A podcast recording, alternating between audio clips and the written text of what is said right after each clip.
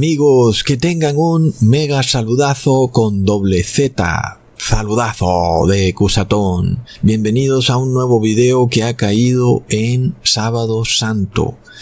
Amén, amigos. Bueno, para los que no se han dado cuenta aún, ya subí el video principal a mis otras redes sociales porque ahí puedo hablar de cosas que no puedo hablar aquí porque YouTube se ha aliado con la Iglesia Católica para que las personas no sepan la verdad, por lo cual te recuerdo ir a la sección de comentarios y suscribirte a las otras redes sociales, porque, bueno, en esos canales puedo hablar sin problema, no como ocurre aquí, por lo menos en este canal.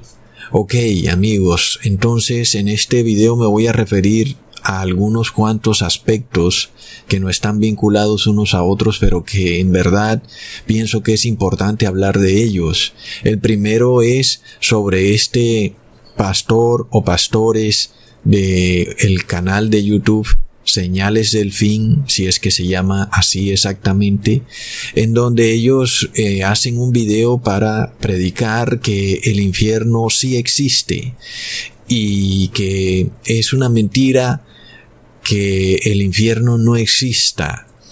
Y bueno amigos, es como si ellos tuvieran este deseo de hacer ver a Dios como un gran torturador, ¿verdad? Qué cosa tan tremenda. Y lo que más me llama la atención es que literalmente estos pastores están predicando desde el supuesto infierno. Es decir, por lo menos así se refleja en el video salen ahí como en las llamas, inclusive pareciera que se están quemando. Me pregunto si están profetizando. Tremendo, amigos. Y yo pienso, si a eso no se le llama apostasía, no sé qué más pueda llamársele apostasía, porque es que, que una persona o un pastor que trate de predicar y que lo haga poniendo el infierno a sus espaldas y las llamas. Imagínate eso en una iglesia, por ejemplo, que el pastor decore la iglesia de llamas y de cavernas y de lava y bueno, y empiece a predicar sobre el que el infierno sí existe. Por supuesto que como que bueno, ¿qué pasa aquí?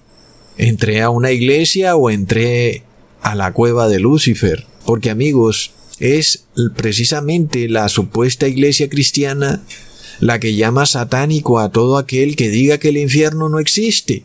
Plop, qué tremenda ironía. Porque si el infierno es la casa del demonio y yo digo que el infierno no existe, ¿cómo podría yo ser llamado satánico? Porque literalmente estoy derrocando la casa del demonio. Pero, de nuevo, ¿Quiénes son los que están de alguna manera protegiendo la casa del demonio, la mal llamada infierno? Son la iglesia cristiana. Ellos constantemente están predicando que el infierno sí existe como lugar de tortura eterna y perpetua. Recontraplop pregunta, ¿por qué querría Dios hacer de Lucifer un ser eterno? ¿Mm? Con un mundo propio, en donde Él pueda ser el rey de los pecadores que nunca se arrepintieron. Es decir, tremendo premio para Lucifer, porque ¿acaso no tuvo ya suficiente torturando y matando a personas en esta tierra? ¿Acaso eso lo hace merecedor a Lucifer de un premio especial por seis mil años de sufrimiento causado a la raza humana? Y por tal motivo entonces Dios pretenderá darle este premio de vida eterna a Lucifer. Ahora, ¿vivirá Lucifer feliz en el infierno? Porque Lucifer es el mal y si él está en su casa, pues tendrá que vivir feliz ahí, porque esa es su casa, el infierno. Entonces, ¿quién tortura a Lucifer? ¿Torturará Dios a Lucifer eternamente? ¿Y Lucifer torturará a los pecadores soberbios eternamente? Qué tremendo todo esto, hacer ver a Dios como un ser que siente felicidad al torturar a una persona o a un ser, cuando la Biblia nos muestra que ese no es en lo absoluto el carácter de Dios, pero precisamente es la iglesia cristiana quien pretende hacer ver a Dios como un ser torturador. ¿Y qué ocurre? Millones de personas se han lanzado al ateísmo debido a estos conceptos. Por supuesto, luego sacan ciertos versículos de la Biblia fuera de contexto y entonces piensan que en realidad ese Dios sí es torturador y que por tal motivo no puede ser el verdadero Dios. Qué tremendo, amigos.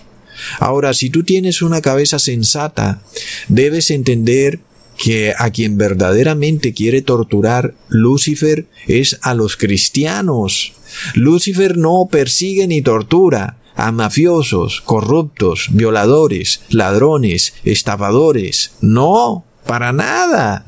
El odio de Lucifer es contra la iglesia de Cristo y punto. Esa es la que él quiere perseguir, excluir de la sociedad, torturarla, infligirle dolor, impedirle que pueda comprar y vender, expulsarla de la sociedad, impedirle que pueda entrar a edificios públicos. Es precisamente la iglesia cristiana verdadera el objetivo número uno del demonio. Leamos en Apocalipsis capítulo 12 versículo 17. Entonces el dragón se llenó de ira contra la mujer y se fue a hacer guerra contra el resto de la descendencia de ella, los que guardan los mandamientos de Dios y tienen el testimonio de Jesucristo. Entonces, por favor, ¿contra quién se llena de ira el demonio? contra mafiosos, corruptos, ladrones, ateos, brujos, violadores, pervertidos, reggaetoneros. No, contra esos no, se llena de ira contra los que guardan los mandamientos de Dios y tienen el testimonio de Jesucristo. Entonces, tanto el infierno como un lugar de tortura eterna como el purgatorio un lugar de tortura transicional, son inventos que no tienen ni siquiera sentido alguno, porque el motivo de la ira de Lucifer es hacia los que tienen el testimonio de Jesucristo, no contra los que no lo tienen. Qué tremendo, amigos. Ahora, leamos en Apocalipsis 20, versículo 1 al 3, vi un ángel descender del cielo que tenía la llave del abismo y una grande cadena en su mano y prendió al dragón, aquella serpiente antigua que es el diablo y Satanás, y le ató por mil años y lo arrojó al abismo y lo encerró y selló sobre él para que no engañe más a las naciones hasta que mil años sean cumplidos y después de esto es necesario que sea desatado un poco de tiempo. Entonces, amigos, un momentito. Si Lucifer será atado por mil años, ¿se apagarán las llamas del infierno? ¿Habrá que llamar a algún pirómano para que encienda de nuevo las llamas de la tortura? Porque se armará la fiesta en el infierno por mil años porque Lucifer ha sido encerrado y ya no hay quien torture a nadie. Se armará una pollada bailable, una pachanga en el infierno no habrá quien torture a las almas perdidas. Se convertirá el infierno en un cielo, porque habrán mil años de paz y seguridad. Recontra plop. Luego se nos dice en Apocalipsis 20, versículo 15, y el que no fue hallado escrito en el libro de la vida, fue lanzado al lago de fuego. Entonces, ¿qué pasa si te lanzan al lago de fuego? Te mueres, porque no has sido hallado en el libro de la vida. Ahora recordemos que para el cristianismo apóstata, declarar que el pecador vivirá eternamente al calor de una chimenea con Lucifer es totalmente aceptable. Cuando la Biblia nos dice que el que no sea hallado en el libro de la vida morirá. Pero amigos, es que, ¿qué pasa cuando tú ni siquiera entiendes qué es muerte y qué es vida? Ahora, pregunto, ¿está Lucifer escrito en el libro de la vida? para que viva eternamente? porque se nos está diciendo que sólo tendrán vida los que estén escritos en el libro de la vida. Leamos en Apocalipsis 20, versículo 6, Bienaventurado y santo el que tiene parte en la primera resurrección. La segunda muerte no tiene potestad en estos. Antes serán sacerdotes de Dios y de Cristo, y reinarán con él mil años. Ok, hay una primera resurrección, pero quiere decir que no todos van a resucitar en esa primera resurrección. ¿Quiénes resucitarán en ella? Solo aquellos que Jesús llama santos. Esos serán resucitados. Ahora, entendemos el por qué se dice que Lucifer permanecerá atado mil años, porque literalmente los pecadores soberbios están muertos y la iglesia de Cristo está con Jesús en el cielo. Entonces, ¿a quién va a perseguir el demonio? No tiene a nadie a quien perseguir, no hay nada que hacer porque en la tierra todos están muertos y los santos están con Jesús en el cielo. Así que amigos, luego que sigue, sigue que esos que no fueron resucitados en la primera resurrección sean resucitados. ¿Y quiénes son esos? Pues los que no se les dio la gana de arrepentirse, los que se aferraron a sus placeres carnales y no quisieron abandonarlos, y esos son resucitados y entonces, ¿qué ocurre amigos? Veamos en el mismo capítulo versículo 13. Y el mar dio los muertos que estaban en él, y la muerte y el infierno dieron los muertos que estaban en ellos, y fue hecho juicio de cada uno según sus obras, y el infierno y la muerte fueron lanzados en el lago de fuego. Esta es la segunda muerte. Entonces, vemos que los pecadores soberbios morirán para siempre cuando sean arrojados al lago de fuego. Entonces, si el infierno es un sitio de retiro eterno de los pecadores soberbios, ¿cómo puede ser que luego sea destruido cuando es arrojado al lago de fuego? Como ya hemos visto, esto no tiene sentido alguno hasta que entiendes que infierno en la Biblia no significa lugar de reclusión perpetua, sino que es una mala traducción de la palabra hebrea Seol o de la palabra griega Hades, que ambas significan tumba o esamenta, el hueco donde meten a los muertos. En este caso tiene toda lógica que la Biblia nos diga que la muerte y la tumba entregarán sus muertos pero las malas traducciones dicen la muerte y el infierno entregarán sus muertos. Sin embargo, no es así, es la tumba la que entregará sus muertos, porque ahí es donde están los muertos, en la tumba, amigos. ¿Y cómo los entregará? Cuando sean resucitados después de los mil años, para luego hacer qué? Para arrojarlos al lago de fuego. ¿Y qué pasará ahí? será la muerte segunda. Y si hay una muerte segunda, ¿quiere decir que habrá una resurrección tercera? No, no hay más resurrecciones. El que se murió en la muerte segunda quedó muerto para siempre. Es decir, amigos, que tanto santos como pecadores no arrepentidos van a ser resucitados, claro. Los santos serán resucitados en la primera resurrección, y ellos van a vida eterna. Los pecadores no arrepentidos serán resucitados al final de los mil años. Y esos serán lanzados al lago de fuego, donde ahí será la muerte segunda, lo que la Biblia llama confusión perpetua. ¿Y por qué la llama confusión perpetua? Porque la muerte es perpetua. Es decir, ya no hay otra resurrección si moriste, moriste para siempre, perpetuamente. ¿Qué pasa, amigos? Entonces, hasta donde yo sé, cuando tú mueres, pues quiere decir que estás muerto. Pero para el cristianismo apóstata no. Para el cristianismo apóstata, el que muere sigue vivo, sigue deambulando por ahí, anda de fiesta, de barranda. ya no en carne y hueso, sino como un espíritu, como Gasparín. Oh, no, amigos, qué tremendas mentiras. Te engañaron. Ahora, amigos, el supuesto buen cristiano cree en el infierno y hasta canciones le cantan a Lucifer. Supernis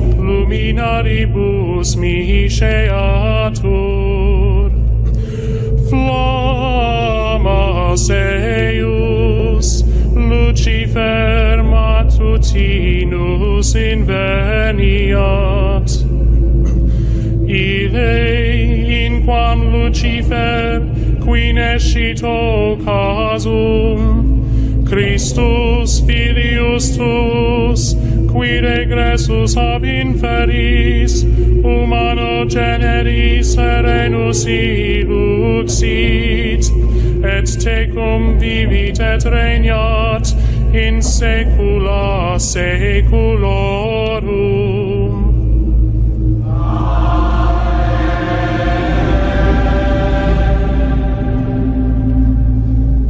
Blob. De locos, amigos, el mundo está al revés. Ahora, para finalizar, quería mostrarles la noticia de cómo Emiratos Árabes ha excluido a cierto grupo de la población. Como ya vimos, por supuesto, eso es acorde con los deseos del demonio. Excluir a ustedes ya saben quién. Tremendo, ¿verdad? Entonces, vemos que todo tiene mucho sentido cuando entendemos la verdad bíblica y no lo que nos cuentan los pastores y los curas. Así que pongamos mucha atención amigos. Por último, miremos lo que ha ocurrido en Canadá, donde se supo la noticia de que se encontraron miles de tumbas de niños indígenas debajo de iglesias católicas. Oh, no amigos, es de locos. Ahora, de nuevo, es que de eso se trata mi video de hoy, sobre el darwinismo social del Imperio Romano. Y este mismo darwinismo social es el que estamos viendo en los Emiratos Árabes, a pesar de que ellos no pertenecen al Imperio Romano. Pero ya vemos el poder que tiene el Imperio Romano hoy en el mundo. O haces lo que te decimos o ya sabes que te viene.